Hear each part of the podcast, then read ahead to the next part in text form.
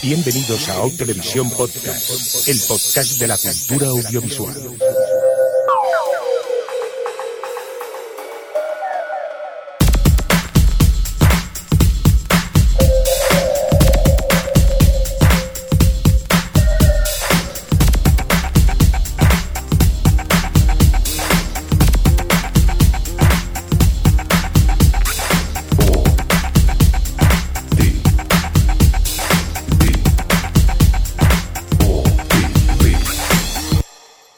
Televisión Podcast. O Televisión Podcast.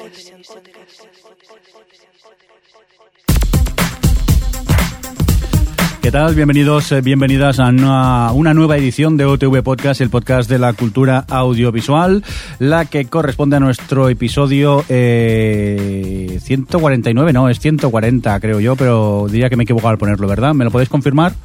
No, No, bien. yo no me lo sé. Luego lo compraremos. Dicho en términos Sí, televisivos... es 149. Sí, 149 me confirma Alex por aquí. Ma- dicho en términos televisivos, la S06E16, que está seguro que sí que lo es. Y nada, dicho esto, vamos a presentar rápidamente al equipo y para ello, eh, vía Sky tenemos a Adri desde Madrid. ¿Qué tal, Adri? ¿Cómo estás? Hola, bien. Bien. ¿Qué tal tú, Mirindo? Aquí, acalorados, todo y que tenemos el aire acondicionado. Si oís un, Ah, un ruido ahora de fondo... del tiempo, ¿eh? Hombre, claro, por favor. Es que llevamos como eh, 10 minutos hablando del tiempo antes de empezar a grabar el, el podcast. Pero que si oís un ruido de fondo, no os asustéis, que es que tenemos el aire acondicionado a tope, que estamos grabando desde el mini estudio Sauna y Javi y yo estamos un poco acalorados. Por cierto, Javier Fresco. ¿qué Hola, tal? ¿qué tal? Bien, bien. Calor, ¿no? No, con el, el airecillo este se está bien. Bueno, veremos a ver si, si aguantamos o pillamos una pulmonía, porque este no tiene término medio, ¿no? ¿O nos morimos de frío? o- Sí. Sí, y ya bueno, está. pues Ya está. Venga, va, va- vamos a seguir hablando se del acabó, tiempo. Se o- acabó ya el tiempo, ya esto, vamos. Venga, es que me había gustado. Vamos a hacer un podcast a hablar del tiempo. Venga, eh, al otro lado también del Skype tenemos a Alex. ¿Qué tal? ¿Cómo estás? Bien, esto podemos llamarlo conversaciones del ascensor. Vale, también. bueno, presentado el equipo, pues creo yo que eh, vamos a presentar al resto del equipo, que son esa gente que nos acompaña en el chat eh, durante la grabación del programa. Y para ello, Adri amablemente nos va a contar a quién tenemos por aquí registrado. Bueno, pues amablemente digo que saludos a Bernie16, a Cristi la Duba, el Big Naranja, Geo Charlie, Isamorami, Getsu73, Pablo Rodromo, Pa- 8155, Sawyer y Uxama. Y siete guests que están ahí, que no se registran. Muy bien, pues oye, muchas gracias a todos ellos por estar aquí acompañándonos eh, durante la grabación, aunque soy un poquito mal, como siempre comentamos, pero bueno, están allí y, van diciendo la suya en el chat mientras vamos grabando. Dicho esto, un pequeño apunte, dejarme dar simplemente las gracias a pues a toda esa gente que nos dejó comentarios favorables en iTunes, lo pedimos ahora dos o tres podcasts, nos hicisteis eh, caso y ya puestos a súper agradecer. Encima que nos dejáis que comentarios han sido favorables, o sea que estamos encantados de que lo habéis hecho. Muchas gracias pues por esos comentarios. Dicho- Creo que nuestra relación ya ha llegado al punto en el que podéis enviarnos jamones. También, totalmente de acuerdo. No nos vamos a quejar. No estaba previsto, pero bueno, ya puestos a pedir. ¿Queréis pedir algo más, Javi? ¿Tú algo...? No, no, ya me va bien. Jamones sí, así en general, para adelgazar va bien. Vale, vale. ¿Tú, Alex, quieres pedir algo ya puestos o...? No, no, bueno, unos DVDs. Unos DVDs. Pon un- Pide un Blu-ray, pide un Blu-ray ya, hombre. Blu-ray pide, Eso, hombre. eso. Y en 3D, en 3D. en 3D. Bueno, pues dicho esto, ¿os parece ya si empezamos eh, con noticias, que es lo importante y lo interesante? Y para ello eh, lo vamos a hacer empezando con noticias importantes de las grandes. Y Adri nos tiene que contar algo sobre Factor X, que vamos, yo, si no me llevo a entrar esta noticia, hoy no duermo. ¿Qué ha pasado en Factor X? X. Factor, sí. Britney Spears va a ser uno de los jueces de, de la nueva temporada de X Factor. Eh, la temporada pasada, que no fue demasiado mal a la Fox, em, la verdad es que fue un poco fracaso las, las dos jueces femeninas que tenían, que eran Paula Abdul y Nicole Rinder, no sé cómo se pronuncia su apellido Surrender. y las, las votaron. Y entonces este año ha habido muchísimos rumores de a ver quién tal. Y parece que lo de Britney Spears ya es un hecho, ya ha firmado y la van a pagar 15 millones de ¿Pero dólares. esto qué es? ¿Esto qué es? ¿Esto qué es? Pero- Y, y bueno, eh, la- el tema es que el rumor de que la otra persona que está, que todavía no ha firmado, pero que es casi segura que será el otro, es Demi Lovato. ¡No! Así que vamos a ver a Demi Lovato a Britney Spears junto con Simon Cowell y L.A. Reid. Es como lo, lo más marciano que he visto en la vida. I- iba a abrirse su propia clínica de rehabilitación ahí. Totalmente. ya, iba a decir Justin Bieber, pero bueno, tenemos en sustitución a Demi Lovato, que es la, la novia, ¿no? Qué bien, qué alegría. Oye, digo yo que si esta buena mujer va a cobrar 15 billones, ¿cuánto debe cobrar Simon Cowell por esto? Que encima debe ser productor ejecutivo o algo. Bueno, espérate a, a ver cómo funciona, porque no lo veo, ¿eh? ¿No? No sé, yo. eh, la verdad es que, bueno, la, la media de la temporada pasada, que fueron como unos 12 millones de espectadores, no estaba mal. Pero es que no hacen más que. ya- Acaba de. Vamos, va a acabar dentro de nada American Idol y esto empezará en septiembre. Es como que yo creo que van a saturar ya el tema. Y ya vio que la, la temporada pasada que se iba, iba perdiendo millones paulatinamente. No sé yo con Britney Spears a dónde va a llegar esto. Todo Cuidado, depende de si Britney al final da juego o no. Javi, Y también, eh, ¿The Voice van a tener edición ahora en otoño o al final no? Pues no, no, no se sabe nada o no, no he leído nada al respecto, vamos. Tampoco a lo mejor lo han dicho y no lo he prestado atención, que también es posible. Oye, dejemos de hablar que tenemos noticia de última hora súper importante, ¿no, sí, Javi? bueno, no, una corrección, gracias a, a Hexus73, que la novia de Justin Bieber es Selena Gómez. Vamos, que para mí es lo mismo. Sí, para mí también. No sé Pero quién es una y quién es la o sea, otra. hay que pero decir bueno. las cosas, hay que decirlas bien. Bueno, pues eh, dicho esto de X Factor, vamos a comentar también noticias de súper importancia No, de esas. ¿cómo de una no? mamarracha a otra mamarracha. Bueno, va, de una mamarracha a otra mamarracha, no sé qué decirte, pero bueno, va. Simplemente, noticia que a mí me dejó picuet cuando la leí y es que Lifetime ha renovado The Client List por una segunda temporada. ¿Tendrá final feliz Ué. entonces? Yo alucino muchísimo con esta noticia. También hay que decir que la serie eh, está funcionando, principalmente en el canal donde se emite y para el público al cual va a dirigir la serie está funcionando bastante, pero nosotros le dimos caña tras ver el piloto. No sé si alguno de vosotros, os habéis atrevido a ver más episodios o os quedasteis también en el piloto. El piloto ya. ¿Ya? Sí, no, la verdad es que no, no he seguido, tampoco tenía tanto poder mamarracho para seguir viéndola.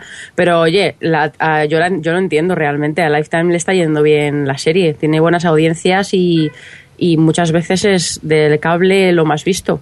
Sí, sí. Y bueno, Aparte, también hay, hay, hay que verlo desde el punto de vista que ya eh, no solo son las grandes cadenas nacionales las que van renovando series, sino que también las teles de cable, pequeños canales que antes eh, normalmente se, re- se dedicaban a hacer remisiones simplemente o hacían alguna película que otra, se están centrando más ya en el tema de hacer series. Parece que el tema está funcionando. Luego también creo que tendremos una noticia sobre TBS, ¿no, Adri? Sí, Vale, luego lo hablaremos. Luego la contamos. Por cierto, vamos a dejar esta renovación y hablar de una, un tirón de ellas porque tenemos un pequeño listado de renovaciones, cancelaciones, ya que están como que a punto de llegar los upfronts, ¿no, Adri? Sí, eh, primero queríamos recordar que para la semana que viene, es decir, la semana del 14 de mayo, son los upfronts de las networks. El 14 de mayo es de la NBC y de Fox, el 15 de ABC y el, el 16 de CBS y el 17 de CW. Y bueno, ya hemos contado aquí antes eh, alguna vez que las, los Upfront básicamente es un evento en el que las cadenas invitan a los anunciantes y les presentan su parrilla y los slots de publicidad que tienen para vender y bueno, pues eh, básicamente le ponen precio y estas cosas. Y ya de paso invitan a la prensa para que se hagan un poco eco. Pero como desde hace, bueno, ya desde hace años, eh, con esto de Internet, pues las cosas se van filtrando y la verdad es que en estas dos semanas hemos tenido un montón de noticias ya de renovaciones y cancelaciones. Eh, quería comentar que es curioso porque durante marzo y abril muchas de las cadenas de cable ya han hecho sus upfronts.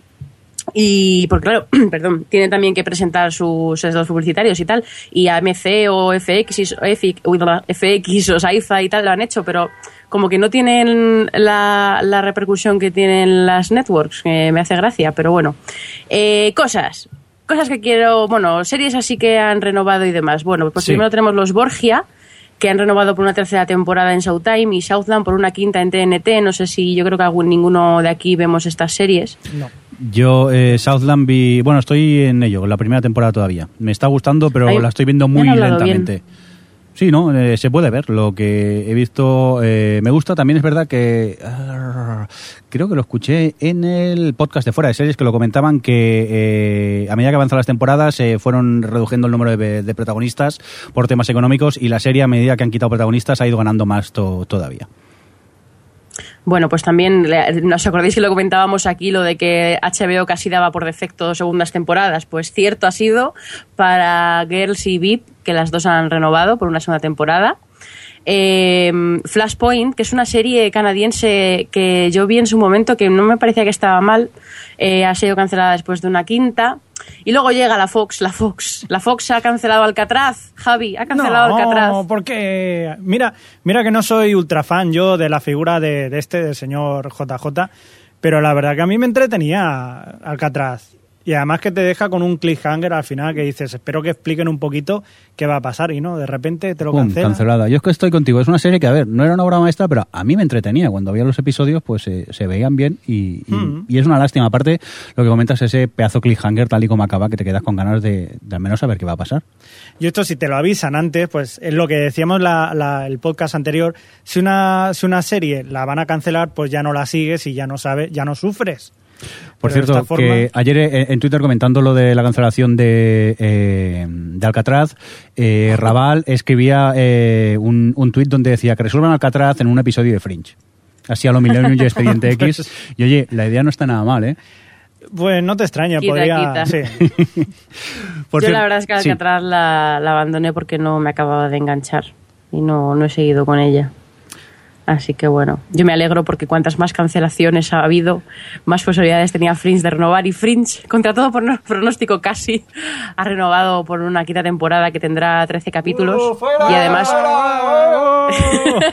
Pero, pero, ¡Os ¿sabes, odio! pero ¿sabes lo que pasa, no? Con las series de- del JJ, que o las cancelan o acaban mal. O sea, que... fíjate cómo está intentando meter el tema de JJ. Yo no voy a caer, ¿eh? No Vale, voy a vale, caer no, hablamos, pero yo te aviso para que luego no haya una decepción, aquello muy grande. Javi, no discutamos que hace mucho calor y podemos decir cosas que luego pueden doler. Va, va. Vale, vale. Bueno, pues eso, que, que Fringe ha renovado por los 13 capítulos exactos que necesita para llegar a los 100 y sindicarse. Se puede- ¿Existirá? Yo me sindico, tú te sindicas. Bueno, Por supuesto. Eh, y que iba a decir más, así que no tendremos que esperar a mid-season porque lo van a emitir ya en septiembre, así que bueno, tendremos el final de Fringe pronto. También ha renovado Padre de Familia American Daddy Touch y también ha cancelado The Finder, la Fox. Luego, a mí me alegró mucho leer que la AMC había renovado Comic Book Men, este reality extraño que comentamos, que comenté yo aquí. De primeras dije que no me acaba de convencer, pero luego lo seguí viendo y la verdad es que le cogí mucho cariño. No sé si alguno lo, lo habéis visto. Vi el capítulo y la verdad que me pareció una cosa muy curiosa, ¿eh? O sea, es muy curiosa para ver. Yo lo vi por encima y no, no acabé de pillarlo el truco, ¿eh? pero tampoco me, me senté aquella a verlo. Lo tenía puesto mientras iba planchando y no, no le acabé de pillar el, el tema a, a Comic Book Man. Bueno, no sé, la verdad es que es un formato extraño, pero a mí, no sé, me hacía gracia. Luego tenemos Cougar Town, que es lo que comentabas tú antes, Jordi, Sí. que, mm, que eh, la, la ABC era, sí. Sí. La ABC la iba a cancelar, pero la ha retomado, vamos, la ha cogido el testigo TBS, que es una cadena de cable comedia, y la va a emitir una cuarta temporada de 15 capítulos. Así que una cancelación que era bastante segura, al final se ha convertido en renovación. Y luego también NBC ha renovado 30 Rock. Eh, Eh, por cierto, eh, Sí. venga, aprovechamos para meterlo aquí. Alex, tú te quieres resarcir de ciertas opiniones que has dado de 30 Rock, ¿verdad? eh, sí, yo hace un- el podcast anterior creo que fue, o hace dos, eh, me quejé de que estaba muy floja, de que estaban horas bajas, pues bueno, fue un bachecico y ahora hay que reconocer que la temporada esta está siendo inmensa. Ha tenido cap- capítulos enormes, como el de la película de Jenna, haciendo de la mujer de Jack. Sí. Y, y sí, mm, me desdigo de mis palabras y sigo diciendo que 30 Rock junto a Parks and Recreation son las mejores sitcom que hay en televisión. La verdad es que Por cierto, de Parks al- no sabemos aún nada, ¿no? No, no se sabe nada todavía. Y yo tengo miedo, tengo miedo. Al menos que sean 13. Ya, pues la NBC eh, ha- ha- también ha, mm, ha renovado Community, pero solo con 13 capítulos, así que hay bastantes posibilidades de que sea la última. Y ha renovado Parenthood también. Y luego tenemos ABC, que ha renovado un borrón de series, Once Upon a Time, Revenge, Suburgatory, Castle, Anatomía de Grey, The Middle y Modern Family. Por cierto, eh, Mirindo, tú veías The Middle y te gustaba mucho, ¿no? ¿Qué pasó? Nunca, no nos has vuelto a hablar de ella desde hace tiempo. Sí, sí, la sigo viendo. Eh, hombre, me gusta mucho, no sé si llegaría a ese extremo, no es 30 Rock, para entendernos, ni Parks and Recreation, pero sí que es verdad que es una comedia simpática que, que son 20 minutos que te entretienen, te los ves con una sonrisa en los labios y, y se dejan ver. Y yo la continúo viendo y, me sigue gustando. Yo la recomiendo, es de esas series sin pretensiones que simplemente eh, pretenden entreten- entretener y, cumplen bien su, su labor. Bueno, pues nada, y ya para acabar, eh, la CBS ha cancelado Gifted. Eh, supongo que para cuando sean después de los upfronts, eh, en el próximo capítulo hablaremos de todas esas nuevas series que algunas ya se han empezado a hablar, los nuevos proyectos de las cadenas y como ya sabéis que nos encanta ver los trailers y criticarlos como si estuviésemos vi- hubiésemos visto la serie, Sí. eh, seguramente lo hagamos en el próximo Por capítulo, cierto, ¿no, jefe? Javi y Alex, eh, preparados para ver mucho tráiler. ¿eh? Que Sí, tiene pinta sí. que si todo va bien haremos un especial Upfronts el próximo podcast. Yo propondría una cosa de cara a la siguiente No, temporada. no, no, ya bueno, no. yo lo, pro- Ya, yo no, lo no, da propongo, igual, da luego igual. haz, hace lo que quiera. Proponlo Pero fuera, proponlo fuera. Proponlo con tus amigos. No, pero hacer una porra, de decir, vamos a ver los trailers y a ver quiénes aguantarán y quiénes serán. Y ya veréis como no acierto ninguno. Pero eso pasa cada una año. visión. Ya, por eso, pero vamos a hacerlo oficial. Bueno. lo, que, lo, que, lo malo de esas porras es que luego tenemos que esperar nueve meses para ver quién ya, gana. luego se nos olvida, pero va- vamos a hacerlo bien ahí, con un, con un documento de esto, un Excel. Bueno, No hace falta, no, hace falta. Yo nos recuerdo del año pasado que una de las series que peor pinta tenían al, al estrenarse era Revenge. Y mira, ahora es una de las que más fans ha conseguido por internet y que más le ha funcionado a veces este año. Y eso que de primeras el tráiler parecía terrible. sí, sí. ¿Te O sea, que al imaginas, final que el- siempre nos equivocamos. ¿Te imaginas, Alex, que la próxima nueva serie llamada Culebrón amado por los fans es Dallas? Que tiene una pinta terrible. Horrible, pero espérate a ver. Oye, que no siempre nos equivocamos porque mira Worky cómo acertamos. Tampoco era muy complicado. No, Pero- realmente no. El trailer de Worky Y ya han- pensar que el productor ejecutivo que dio luz verde a eso gana a saber cuántos millones al año. Así funciona el mundo de la tele. Venga, vamos a dejar un poco la tele de lado, si os parece, y nos vamos hacia el cine, ¿verdad, Alex? Porque se presenta un, un verano cargadito de buenas películas, parece ser. Así es, bueno, en Hollywood deben de estar frotándose las manos con el verano que les llega, porque ya llevamos dos taquillazos con los Juegos del Hambre y los Vengadores y todavía tienen pendientes una serie de estrenos que esperan romper taquillas con ellos. Eh, son unas cuantas películas bastante esperadas. Hemos hecho una encuesta en Facebook, aunque bueno, luego diremos los resultados.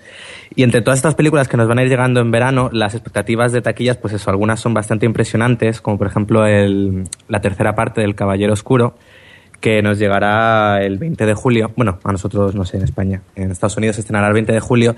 Y es una en la que, tras el exitazo de Los Vengadores, están puestos los ojos para ver qué tal hace taquilla y si consigue superar los, los 200 millones de Los Vengadores. Eh, luego también tenemos entre las más esperadas a Prometheus, la, la precuela de Alien que ha hecho Ridley Scott y escrito junto a Damon Lindelof. Eh, de Amazing Spider-Man, otro reboot de estos de superhéroes. Muerte. Oye, a lo mejor está bien, ¿eh? Muerte. No quiero que triunfe. Es la misma historia. No, Sí. no, porque No, no, no. muerte a los reboots. No queremos Bueno, reboots claro, de es que no- películas que, hace Mi- cuatro años que se estrenaron. estoy Pero de acuerdo con. Adri. O sea, no, no, no Batman tiene sentido. Pero Batman es un bien. reboot. Ya, pero es un reboot de una, de una serie de películas de los 90. Bueno, la Eh, última Batman tampoco era tan de Spider-Man- los 90. Bueno, Spider-Man 3 es de Pues ya. 2007 o 2006. Bueno, es como, pero puede mira, salir algo bien. No, Bueno, no sé, está la verdad es que me da mucha reboot. pereza, tengo que, que tengo que decirlo. Y además, Y Superman me da perecísima, menos por Henry Cavill. Sí, esta que Snyder, no sé, a lo mejor... Y, y eso, Henry Cavill. Eh, puede estar bien. Dicen que va a ser más oscura, va a ir en la, que irá en la línea del Caballero Oscuro, pero bueno, es muy fácil decir eso y hasta que no se vea. Que en el fondo Superman a mí siempre me ha parecido un héroe bastante ridículo. Es que Eh, fuera, en fin. Pero verdaderamente lo que más espera, lo que más espera de, de todo esto son casi todos son, joder, casi todos son eh, son superhéroes. Eh, no hay otra cosa en el cine que la gente espere mucho. Sí, Sí, también está. Pixar, eh, regresa con su nueva propuesta, Brave, que también tiene bastante buena pinta, un poco en la línea de cómo, cómo era, cómo entrenar ¿Cómo a entregar a tu dragón? Entrenar. entrenar. Luego nos llega una, una secuela un poco tardía, la de Men in Black, con Men in Black 3, También reinician otra saga, bueno, reinician, realmente es continúan otra saga con eh, The Bourne Legacy, que cambia, bueno. la saga de Bourne cambia a Matt Damon por, ¿cómo se llama? Este hombre que tanto adora a Adri. Jeremy Eh, Renner. Matt Damon.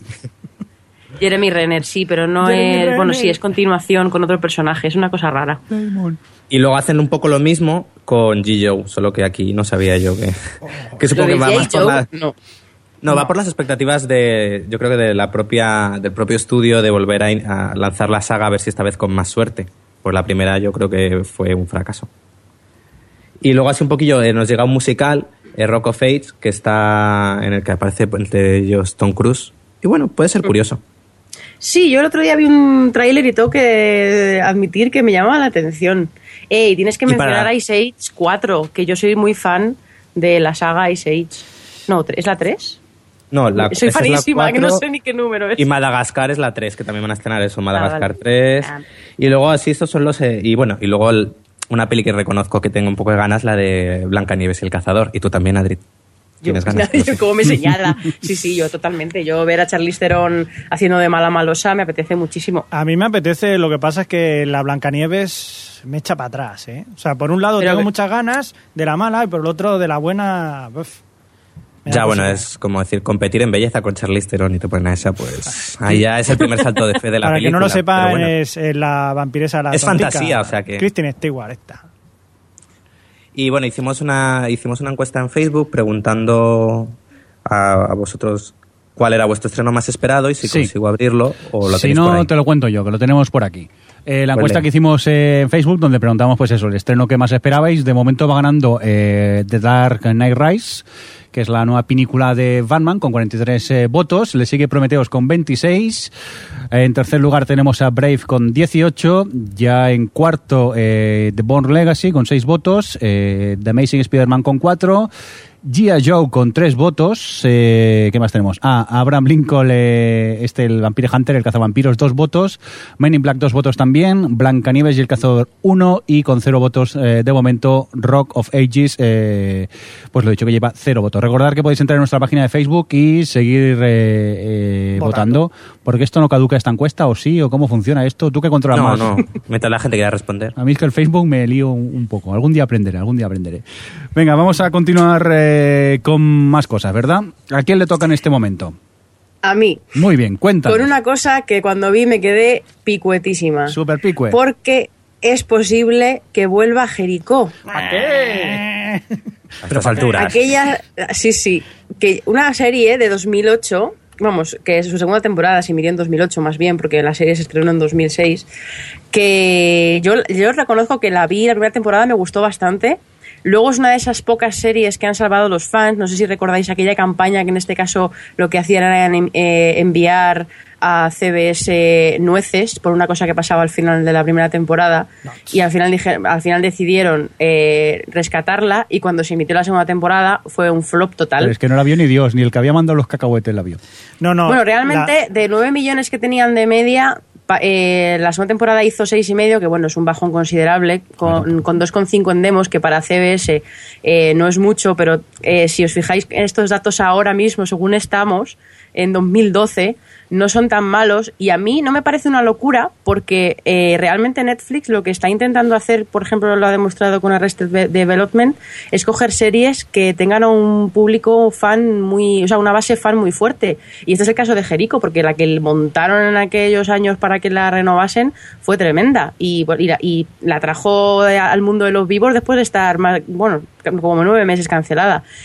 Y no sé, a mí me parece por parte de Netflix un movimiento inteligente. Por mi parte me apetece cero. Bueno, tanto que ni siquiera terminé de ver, yo creo, la segunda temporada, que solo tuvo ocho capítulos, pero es que el salto de calidad fue, fue tan hacia atrás que, en fin, no, no sé si vosotros llegasteis a verla, erais de los haters o qué. ¿Pero qué estás preguntando? Pues claro, es que vaya pregunta. A mí, a mí me gustó mucho la primera Claro. y, y yo me acuerdo que incluso lo Sí. estuvimos hablando aquí en el podcast que estábamos ilusionados con que viniera aquí la segunda temporada para Mm. poder verla, ¿no? Para Sí, ver- pero luego la segunda temporada hubo como un giro en el guion que Sí, aquello sí, sí. se desinfló ¿Qué es completamente. esto Y, y tal y como tras la primera tenía ganas de ver la segunda, ahora con lo que me estás contando que a lo mejor vuelve, pues sinceramente me da bastante igual. Sé que la voy a acabar viendo, pero me da bastante igual ahora mismo. Lo, lo que ha pasado, ¿eh? De ser una serie, cuando la cancelaron a ser una serie mítica, decir, joder, qué pena esta. Es que estaba- ser a mí la primera temporada me gustó. Sí, sí, pero sí. ya te digo, es eso. A mí también, la verdad es que en general a la gente no le gustaba, pero a mí, eh, claro, porque tenía, es un poco lo que le pasa a ese tipo de, de planteamientos de detonante de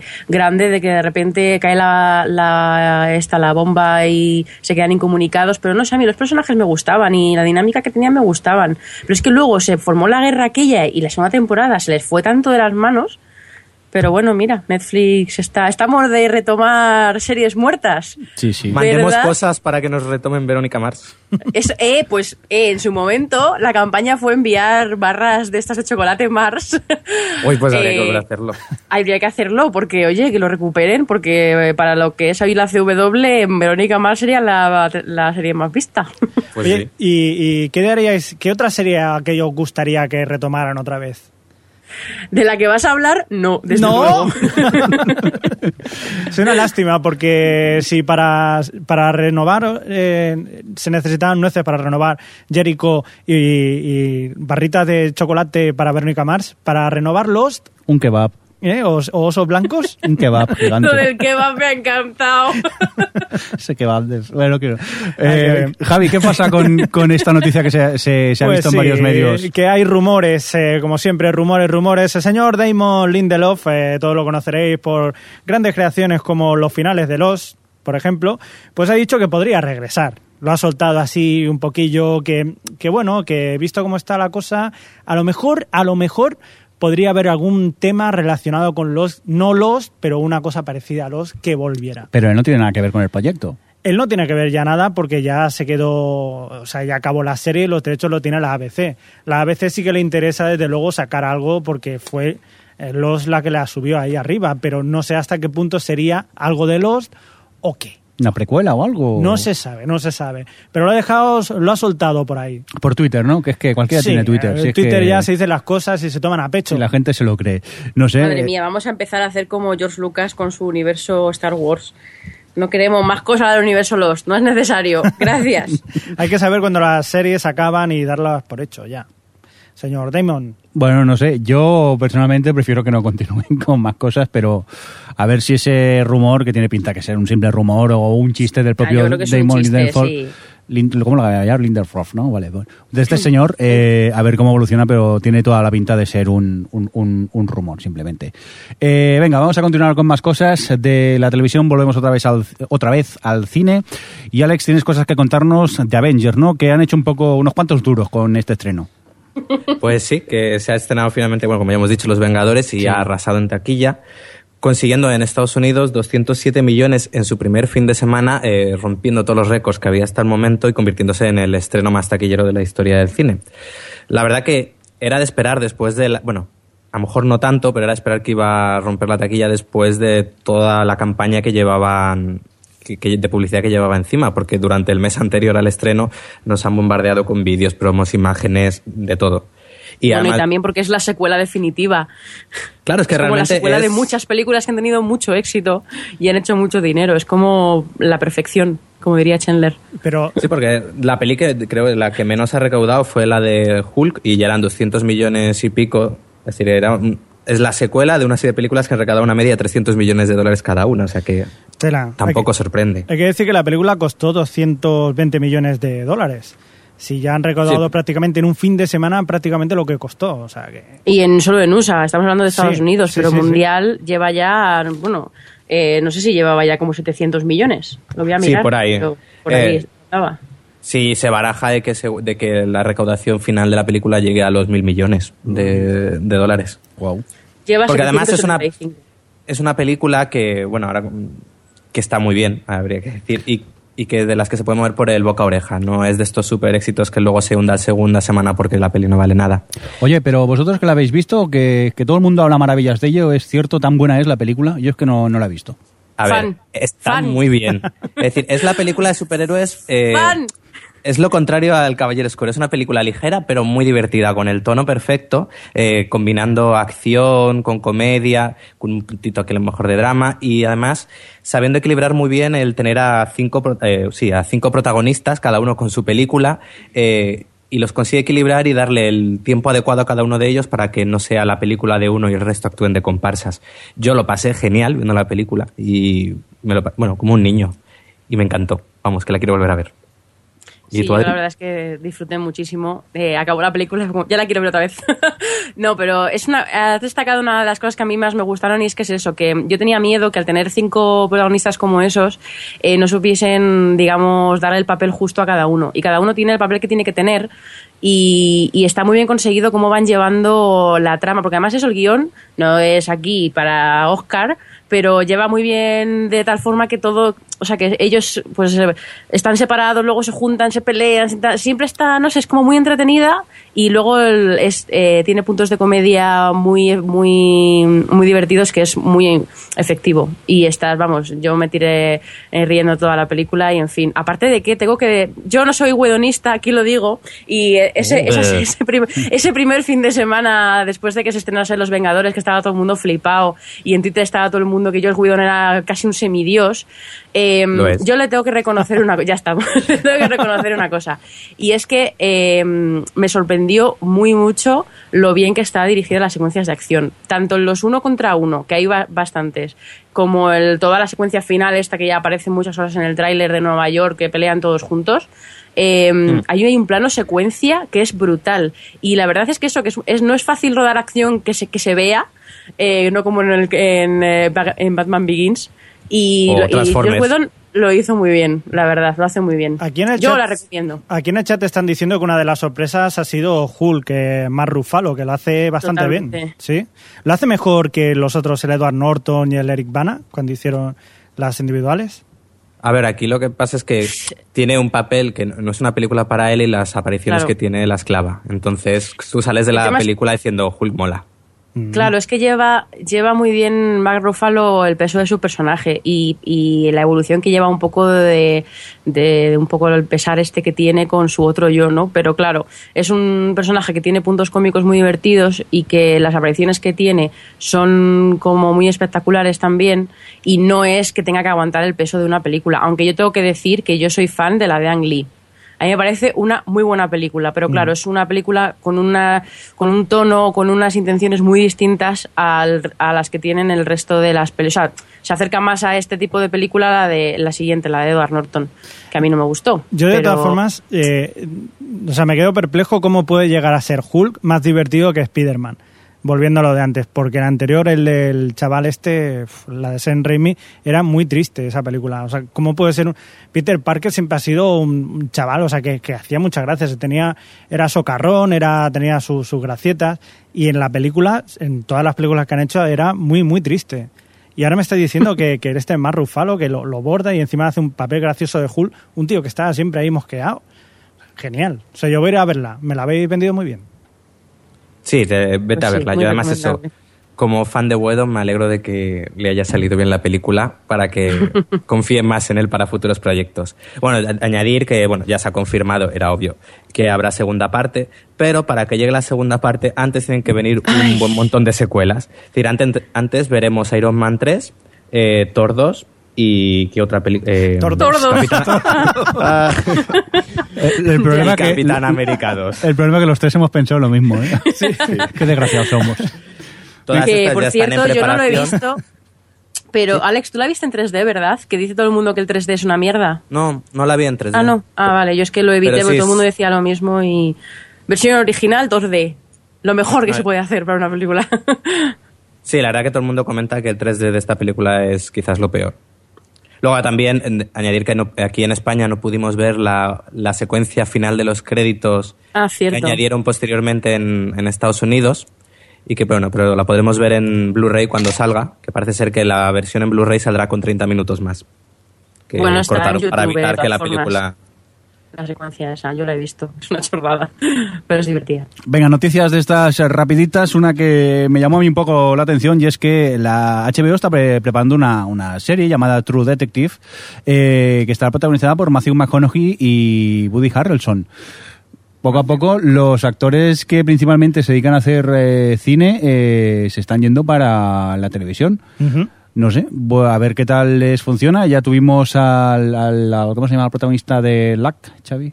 Dustin Hoffman. Dustin Hoffman, que luego probó con Black. Lamentablemente la serie, pues por culpa del pequeño problema con los caballicos, pues quedó cancelada. Que le va a salir por una pasta. Sí, sí, parece ser que, que claro, cancelar la serie ha sido ruinoso para la, la cadena. Y lo dicho, pues se está preparando esta serie, que serán de ocho episodios por el momento, eh, protagonizada por ellos dos. A ver qué tal. A mí me pica bastante la, la curiosidad. ¿Qué otras cositas tienes tú por aquí, Javi? ¿O alguien quiere comentar algo? Que he oído a alguien respecto No, iba a decir que a mí me sorprendía lo de lo de Woody Harrelson, porque realmente está empezando a tener ahora bastantes papeles y tirón en el cine. La gente se está empezando a dar cuenta de que del buen actor que es, pero Matthew McConaughey, en fin.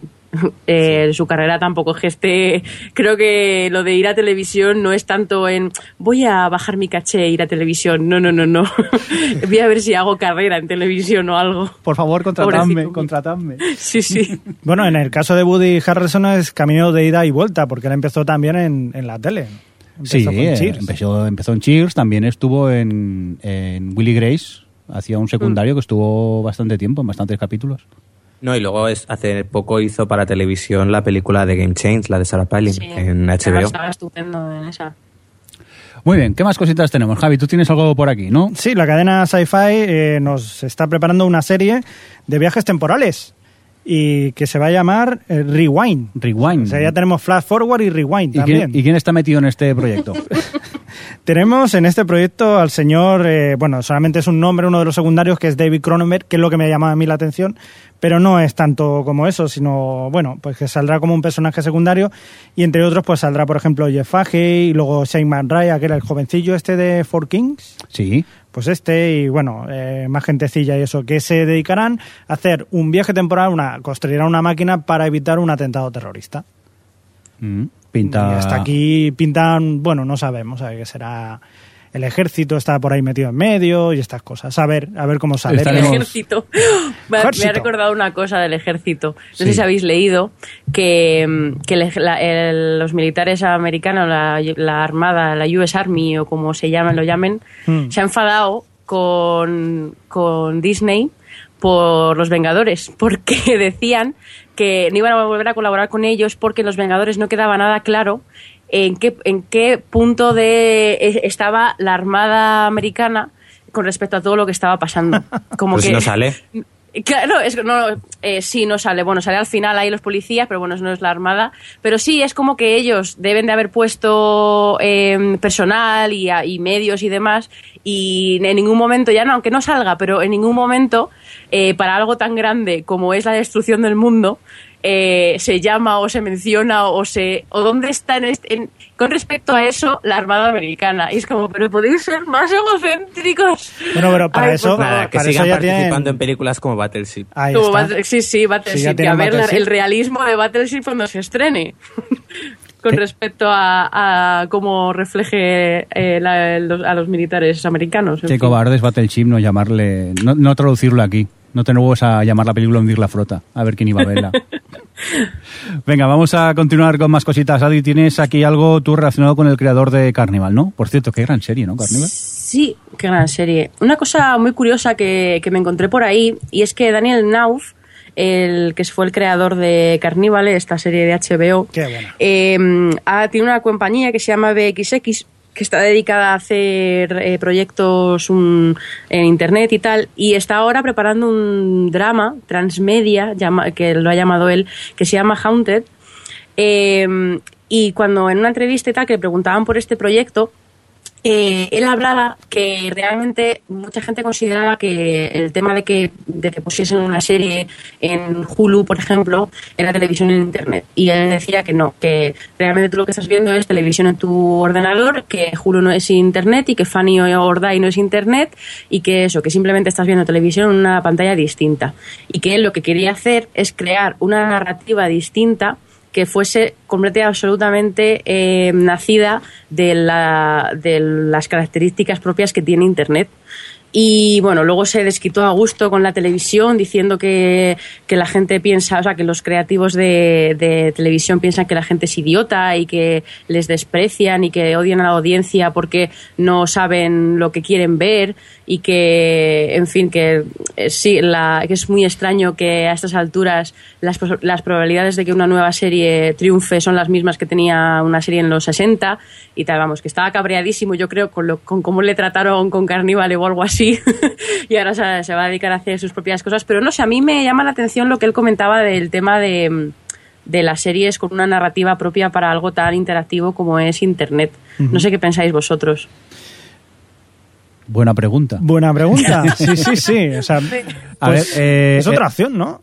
Es otra manera, pero yo mm, también creo que las series de toda la vida pueden funcionar también, aunque solo se imitan por internet. Sí que es verdad que también depende de cómo la veas. No es lo mismo verla sentada, eh, sentado en el ordenador, que estar tumbado en el sofá viéndola con la tele, yo que sé, conectada al ordenador conectado a la tele. Porque claro, normalmente cuando vemos vídeos de YouTube, eh, ¿qué puede aguantar nuestra, nuestra atención? ¿Seis, siete minutos? Luego ya empiezas a, cansarte si estás así, yo que sé, estás en el trabajo, viendo algún vídeo o algo, y tú cuánto, cuánto aguantas. Hombre, depende, poco? pero si lo que vas a hacer es eh, descargártelo directamente desde la tele o televisiones interactivas para que lo puedas ver directamente en el sofá, ¿no? Claro, a partir pues de también aquí. Es, eh, es otra opción. O sea, te quitas un intermediario de, de en medio.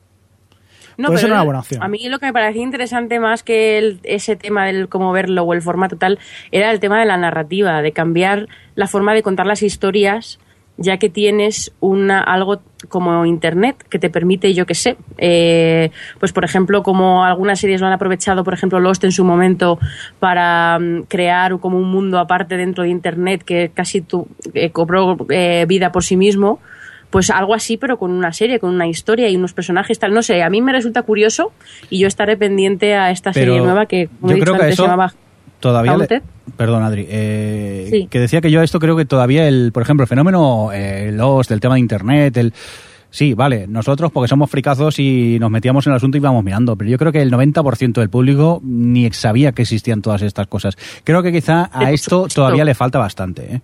Claro, claro, pero no, hombre, claro, pero eh, realmente ahora mismo todo el Internet se utiliza para hacer un- aprovechar un nicho de audiencia muy pequeño, pero que bueno, que te ayuda a que la serie, de se- que se hable de ella, es un más, ahora mismo lo que se hace en Internet es más por marketing que por que tenga identidad en sí mismo. Pero precisamente lo que está diciendo el creador de Carnival es eso, es darle eh, identidad propia y que realmente sea algo que pertenezca a Internet. Y a mí eso es lo que me parece interesante de todo esto.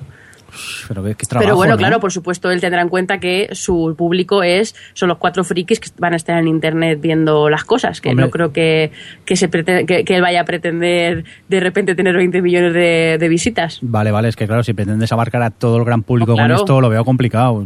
Fricazos, vale, totalmente de acuerdo, yo el primero.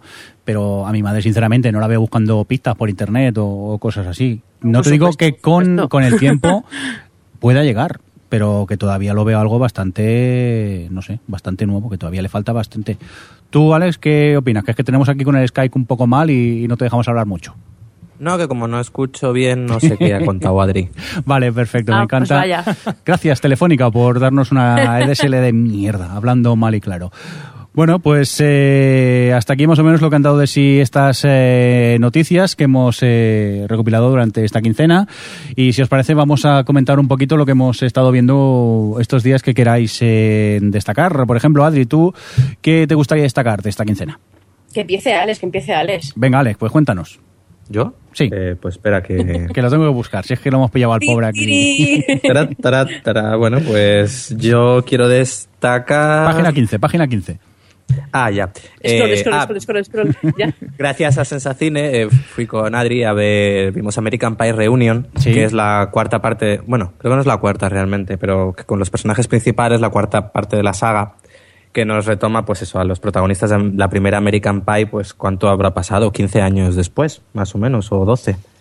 Es curiosa, es bastante curiosa, funciona mejor por el elemento nostalgia de volver a ver a estos personajes, volver a ver a Stifler, a, bueno, a, a todos los que había. Tiene algunos Stifler, No pasa nada.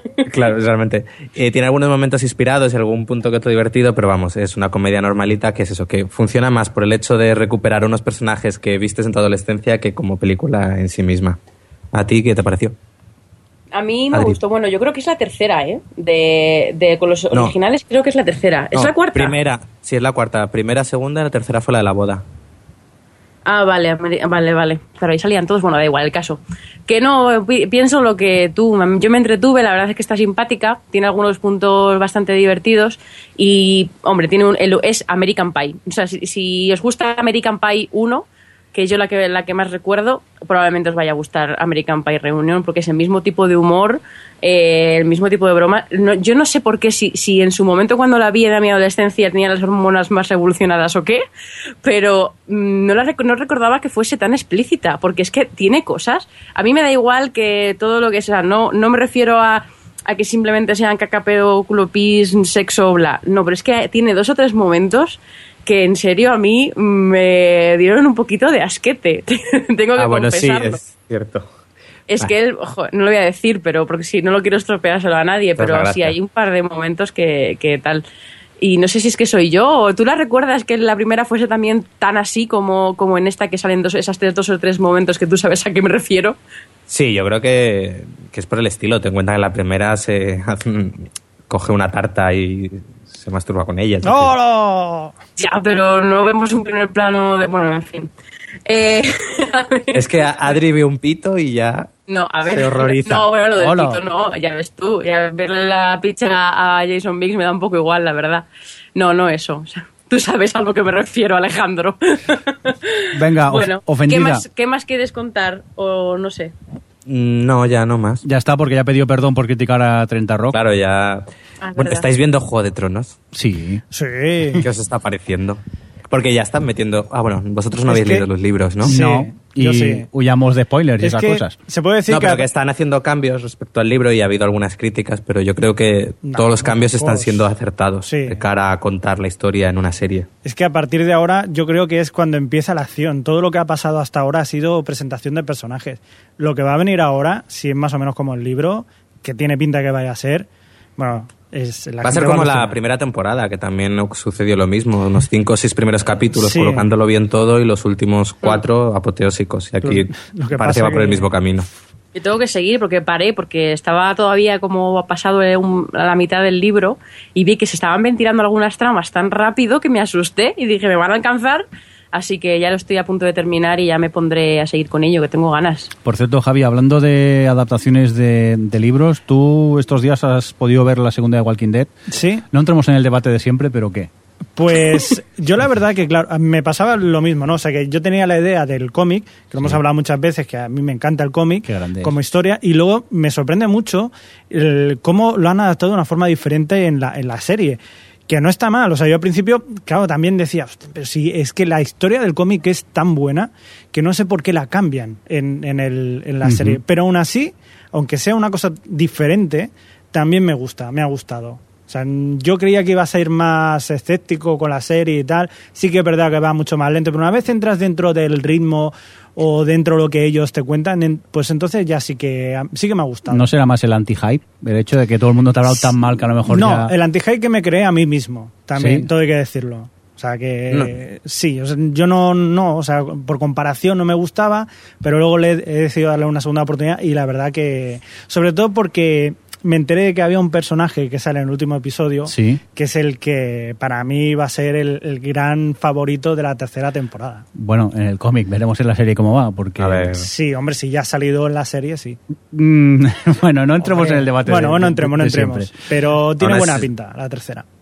Muy bien. Aún pues- así, yo creo que, que al final de la temporada se ponen las pilas y se nota en la Hmm. serie. Venga, Adri, por cierto, tú al final no has destacado nada. ¿Qué quieres comentar?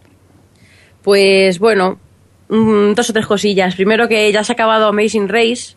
eh, que yo tenía, yo tenía curiosidad porque tú, tú realmente fuiste una de las personas que me introdujo en el mundo de Amazing Race. Sí. Tú no has visto esta temporada, ¿verdad? Todavía no, porque Pues- me- apetecía verla eh, en plan maratón, de una sentada, como quien dice, Ah. y al final, porque vosotros quedáis a veces por el chat y la veis aquello, pero yo a la Sí. hora que la veis todavía no he llegado de trabajar y al final me daba pereza y eso, obvié, preferí guardarla y verla.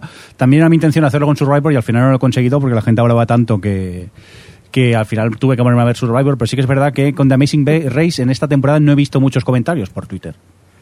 No, es que claro, como tenemos la liga, Vale, yo creo vale. que nos desquitamos todos ahí, pero vamos, eh, ya se ha acabado y la verdad es que mm, la he disfrutado bastante, que últimamente estaba desencantada con Amazing Race porque se había convertido todo como en algo muy mecánico, muy fácil, pero en esta temporada ha habido buenas parejas y, y buenas pruebas y demás y la verdad es que los últimos dos o tres capítulos han estado interesantísimos.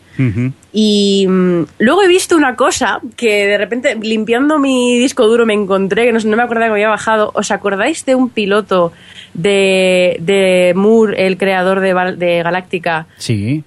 Que se llamaba 17 eh, 17th eh, Precinct, Sí. que era como una especie de policías magos en Nueva York? Sí. Sí. que hicieron el piloto y no la- es- dijeron, vamos, que no le dieron luz verde, vaya. Bueno, pues lo vi y, ay, no me extraña que le- no le diesen luz verde, porque es tan malo. Eso sí, es una reunión en toda regla de los actores de Galáctica, porque hay muchísimos.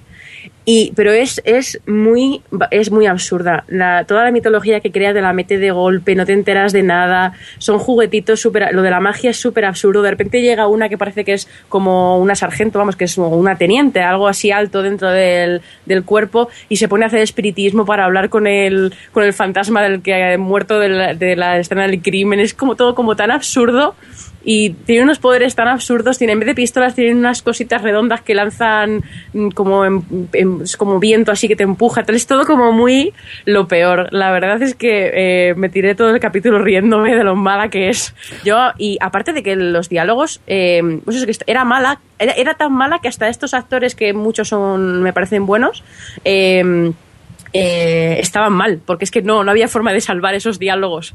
No sé si alguno la visteis en su momento cuando filtraron el piloto. No, no, yo es que no tenía noticia de que se había filtrado el piloto, pero vamos, me están entrando ganas de verla, ¿eh? y lo digo en serio. Para, echar- para echarme las risas tiene pinta de estar bien. Solo hay uno, ¿eh? Y, y sí, sí, la verdad es que, en fin, terrible, terrible. ¿Alguna Y- cosita más a destacar? Sí, voy a, eh, ya la última que comento es una nueva, un nuevo concurso reality de Bravo, que es la cadena que tiene Top Chef, Uy. que se llama Around the World in 80 Plates, o sea, alrededor, o sea, una, como vuelta al mundo en 80 platos, Sí. digamos. Y, mm, y la verdad es que me ha gustado. Es una mezcla extraña entre Amazing Race y Top Chef y Hell's Kitchen.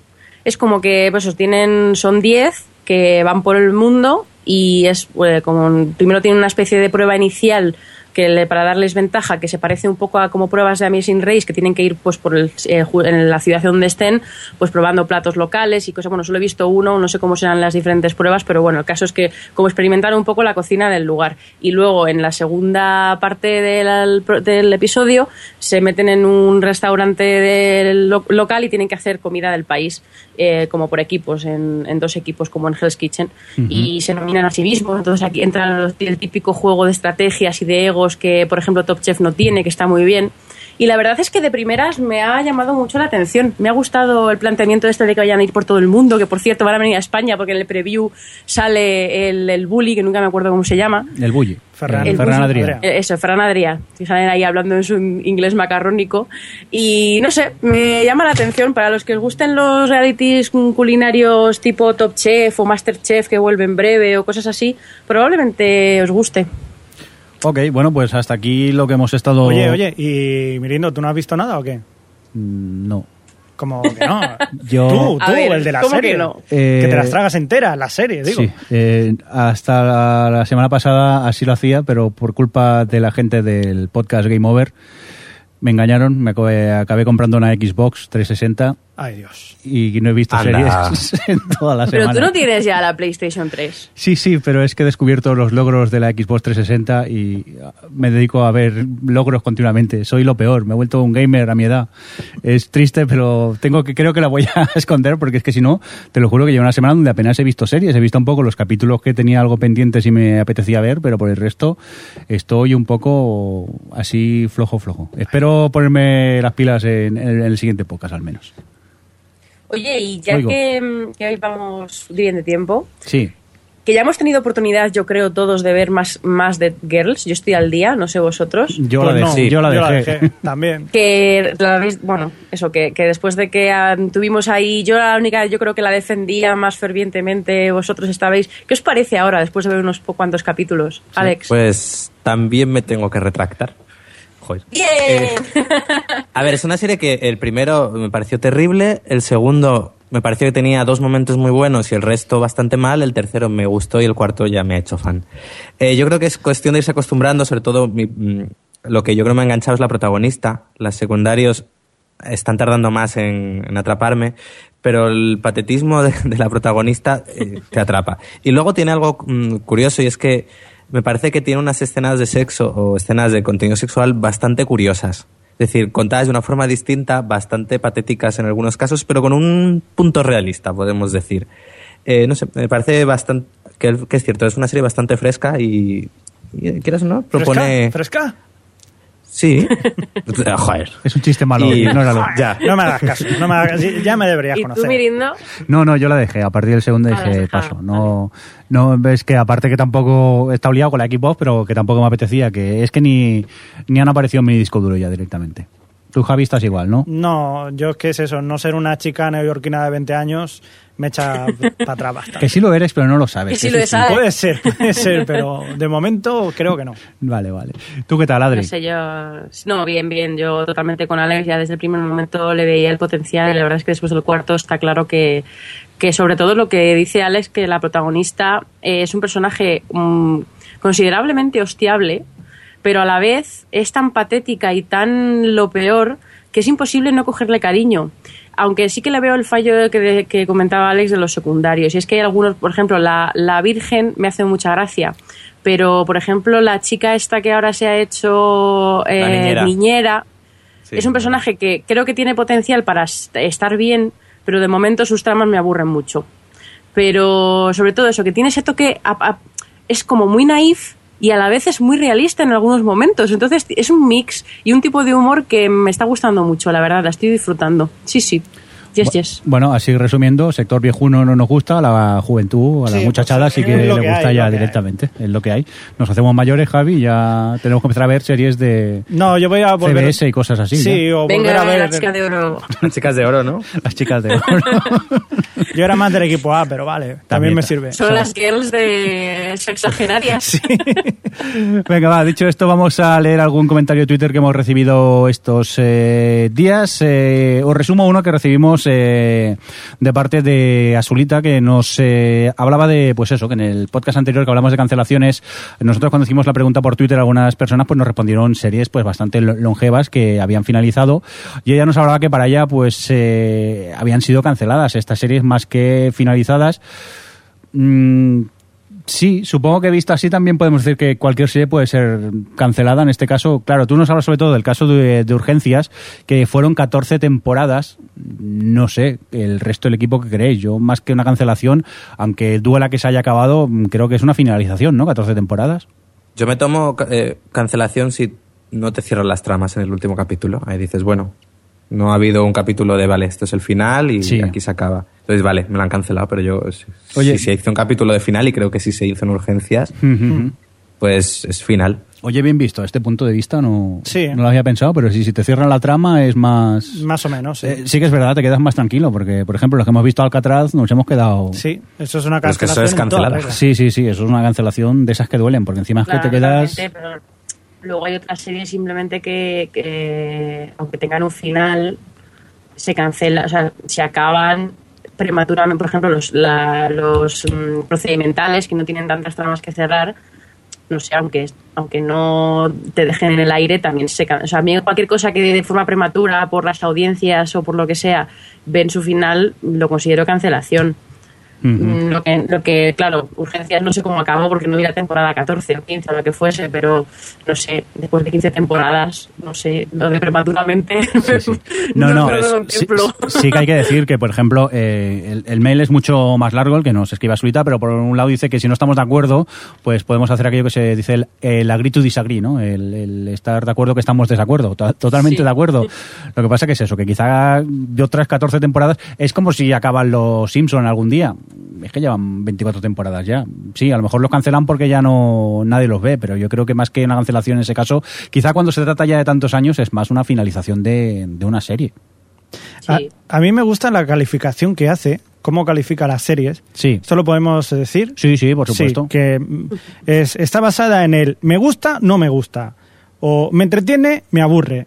Y luego la tercera es ¿hay paloterismo o qué tíos más feos? O sea, Esa es también. vital para cualquier serie y todos lo sabemos. Todos Sirve, sabemos que por sirve. eso Y lo estoy diciendo en serio, ¿eh? americana. claro. Porque son más guapos. Yo es que como soy de ver series inglesas no estoy de acuerdo. Que los, los ingleses son más feos. Bueno, sí, oye, que bromas aparte, eh, que es una razón bastante lógica al ver series, ¿no? Vamos a complicar. A veces Pues la las verdad series hay que sí. verlas porque te entretienen y te Exacto, gustan. o sea, si no- vas a sufrir, no seas tonto, no seas como yo y la continúe viendo. Es que no merece la pena. No, porque al final la acabarás jugando a la Xbox y lo Sí. dejarás todo.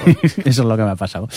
Venga, va. eh, y por cierto, Azulita, muchas gracias por, por escribirnos y por las bonitas palabras que nos dedicas en el, en el correo. Y ahora leo un pequeño Twitter que recibimos a, cargue, a cargo de la gente de la agencia ROM, que dice, iba dirigido a OTV y Adri, dice, hemos acabado nuestra primera audioserie, eh, entre comillas, seria Argos. Nos hacéis una crítica seria, o como si fuera así una serie de las buenas. Yo primero de todo quisiera disculparme con ellos porque eh, me han mandado varios mails informándome de todos los proyectos que hacen y lo siento mucho, lamentablemente la culpa es mía, lo reconozco, pero eh, últimamente voy tan de culo en el trabajo que es que mm, se me fue completamente la cabeza y ni os he escrito ni os he dicho nada, mm, que os tengo presentes, que me disculpéis porque aparte todavía os tengo que hacer una crítica de la primera eh, audioserie que hicisteis, la de Agencia ROM, era la de Privatite, la del detective, pero es que todavía no he tenido tiempo a escuchármela entera. Que, que nada, que si nos mandáis información intentaremos darosla. Por, por cierto, que si no los conocéis os lo recomiendo. Es un podcast así que es audioserie y rollo. Esas radionovelas antiguamente. sí. Sí, pues está, está muy chulo. Que si no lo conocéis, eh, Pero de novela negra. en ese caso... este- eh, No, tienen varias. Novela ¿eh? negra Sí. al principio, ahora tienen de todo un poco. La de Argos también es así.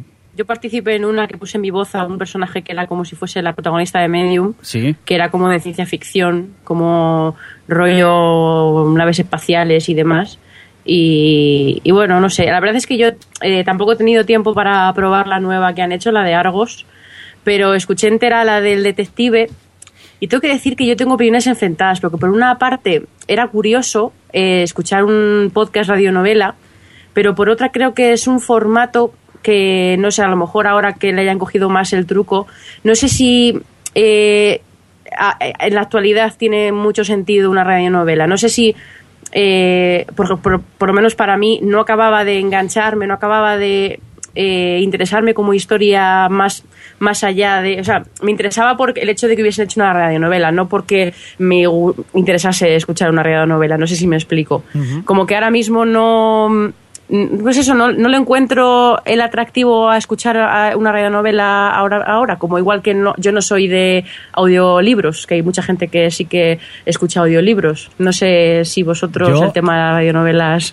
Aquí difiere un poco, porque, a ver, yo lo poco que pude escuchar, los cinco o seis episodios que, que fui escuchando, a ver, la historia me iba interesando, aquello se acababa bien el capítulo, te apetecía escuchar el siguiente a ver lo, lo que pasaba.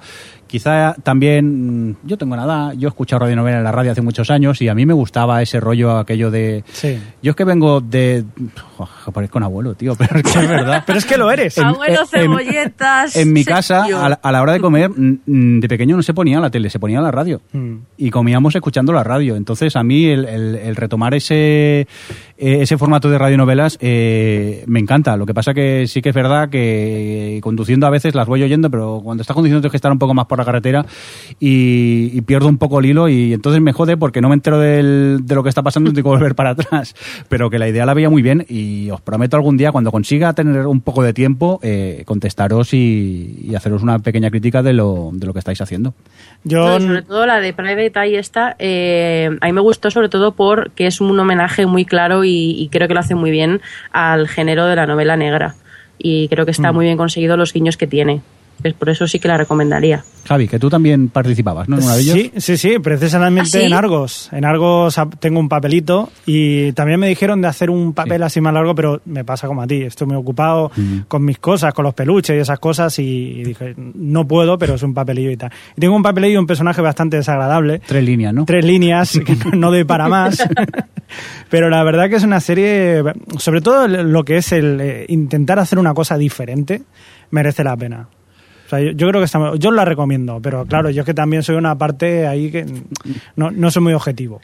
Venga, pues dicho esto, dejadme que os comente eh, algo que se va a organizar eh, en eh, Vilanova y la Geltrú, eh, cerquita de Barcelona, el próximo 26 de, de mayo, y es que vas a poder disfrutar de las de la trubada de podcasting a Cataluña, de esta este encuentro de podcasting en, en Cataluña, donde vas a poder disfrutar de podcast tanto en catalán como en castellano, una trubada a la que fuimos invitados, pero lamentablemente por fechas nos coincide con cosas y no podemos ir a hacer el podcast en directo, pero que bueno, que allí ese eh, sábado 26 en eh, el edificio Neápolis, que esto está en la Rambla de la Exposición 61-69 en Vilanova y la Geltrú. Eh, para los que no sois de Barcelona, eso está eh, al lado de Sitges, pasado Sitges, para Sí. entendernos. Pues eh, allí podréis ver eh, podcast en directo, alguna que otra conferencia y si estáis por aquí cerca y os queréis acercar, yo os lo recomiendo. Y también que hay muchos pinos por allí. Está... Sí, tú siempre es lo mismo, ¿eh? Tú pensando... No, no, a ver, hay que hacer, igual que hacían esto, lo que ha dicho Adri, que se van a hacer una ruta, pues lo mismo, igualito. Por cierto, que también por estas fechas creo que he leído por Twitter que se hacían unas jornadas de podcasting en Andalucía, que eh, lo que pasa que no me he apuntado la fecha. Si nos da tiempo lo pondremos en, eh, en el post. Y creo yo que ya, eh, dicho esto, nos podríamos ir despidiendo, ¿no? Si os parece. Pues sí. ¿Sí? ¿Estáis de acuerdo? Sí. Sí, estáis por aquí. Pues eh, nada, Adri, eh, un placer tenerte por aquí, como siempre. Igualmente. Nos encontramos en 15 días o quizá un pelín antes, que a lo mejor nos toca grabar un miércoles noche. A ver si hay fútbol y así contraprogramamos. y como no también, Alex, que hoy has tenido más que un problema para poder escucharnos bien. Sí, la verdad que Ha sido complicado, ¿no? Ha sido escuchar un murmullo Muerte de fondo, un barullo de gente. Bueno, pero no hay problema. Eso siempre. Sí. Ha, ha- ha- ha sonado, que es lo, lo principal, y, y ya está. Y por otro lado, eh, Javier Fresco. eh, ¿Qué? ¿Qué? Que muchas gracias, ¿no? Eh, Gracias a vosotros por estar escuchándonos tan atentamente. Sí, espera, que ahora vamos a por la gente del chat. Adri, cuéntanos, ¿quién tenemos en el chat para despedirnos de ellos y darles las gracias por estar ahí comentando la jugada mientras vamos grabando? Pues mm, me voy a despedir en 3, 2, 1, actualizando ya. Cristi, La Dupa, Geo Charlie, Inkio, Pisamorami, Hetsu 73, Pato 8155, Soyes, Sin Watson y Utsama. Y 6 gets. Adiós, gracias por estar ahí. Pues muchas gracias y lo dicho, recibir también un cordial saludo de quien nos acompañó con vosotros, el señor Mindo. Hasta luego, adiós. Luego, Bye. O Televisión Podcast, el podcast de la cultura audiovisual.